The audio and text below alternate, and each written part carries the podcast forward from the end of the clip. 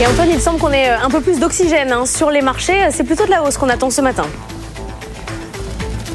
Oui, autour de 0,8% hein, pour le CAC 40. Impression un peu d'une feuille blanche à nouveau sur les marchés parce que quelle déception vendredi. Vraiment, cette première séance à sorcière de l'année aura été morose. On s'attendait à ce qu'elle nous sorte justement un peu de cette tendance laborieuse de ce début d'année où on perd un peu plus de 2% sur le CAC et puis rien du tout. On a fini sur une baisse de 0,4% et en plus sur des volumes étonnamment bas pour euh, ce type de séance. 2,7 milliards d'euros seulement. Euh, justement, chaque sorcière est venue euh, taper sur les indices qui avaient des velléités de hausse. Alors, sauf du côté de Wall Street où là, pour le coup, ça a libéré du potentiel et fait baisser la volatilité. On le voit, le Nasdaq en tête, un plus 1, 7%. Le S&P 500 plus 1,2%.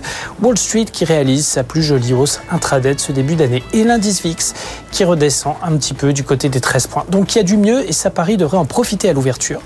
En revanche, en Asie, malgré la hausse de Tokyo qui est toujours sur des plus hauts qui datent de 1989, on n'arrête plus le Nikkei, mais à contrario, à noter un nouveau plus bas absolument fou du Hang Seng à Hong Kong. Franchement, ça devient inquiétant. Ça n'arrête pas de baisser. En un mois, ça perd encore quasiment 9%. Et si on regarde le graphique depuis un an, c'est dingue, c'est une baisse continue et on revient sur des niveaux de 1997.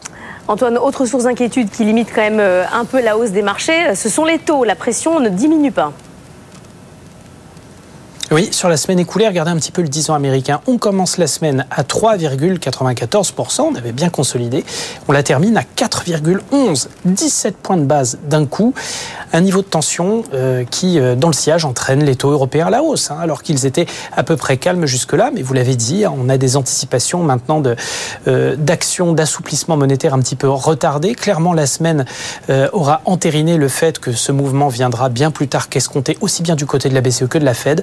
Les économies, surtout l'économie américaine, hein, donnent trop de signes de santé et de résilience. Et ça, ça va pas plaire aux banquiers centraux qui vont y voir encore des sources de pression à la hausse sur les prix.